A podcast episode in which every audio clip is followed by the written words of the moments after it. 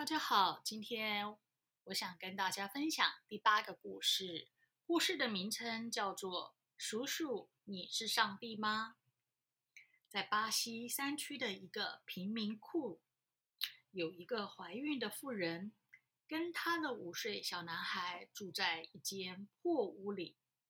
她的丈夫不久前因为涉案被警察带走。在一个风雨交加的夜里，这位母亲感到阵阵腹痛，好像肚子里的孩子要出生了。在万分紧急的情况下，有人打电话向当地的社长求救。社长 Polo 先生接到电话后，决定自己开车去救这位可怜的母亲。他突然想到。还需要一个人去照顾那个五岁的小男孩。他想到了 Jeff。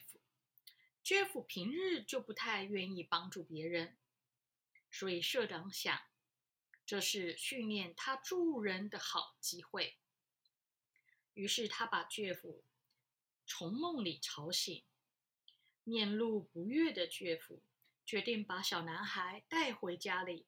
交给他的太太安顿。在路上，由于心里不高兴，Jeff 没有开口跟小男孩交谈半句话。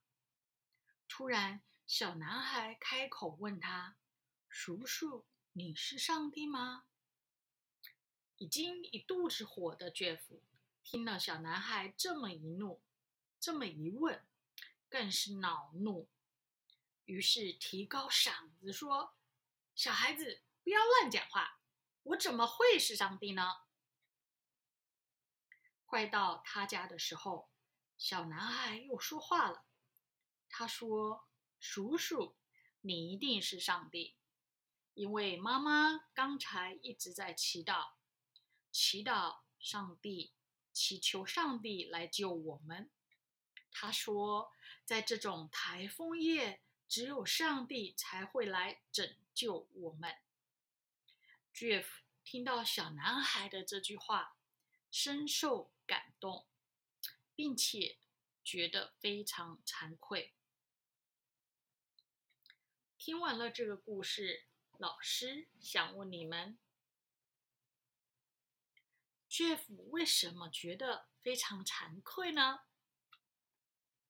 好，那我们今天。就到这边，把老师的问题想一想哦。OK，好，拜拜。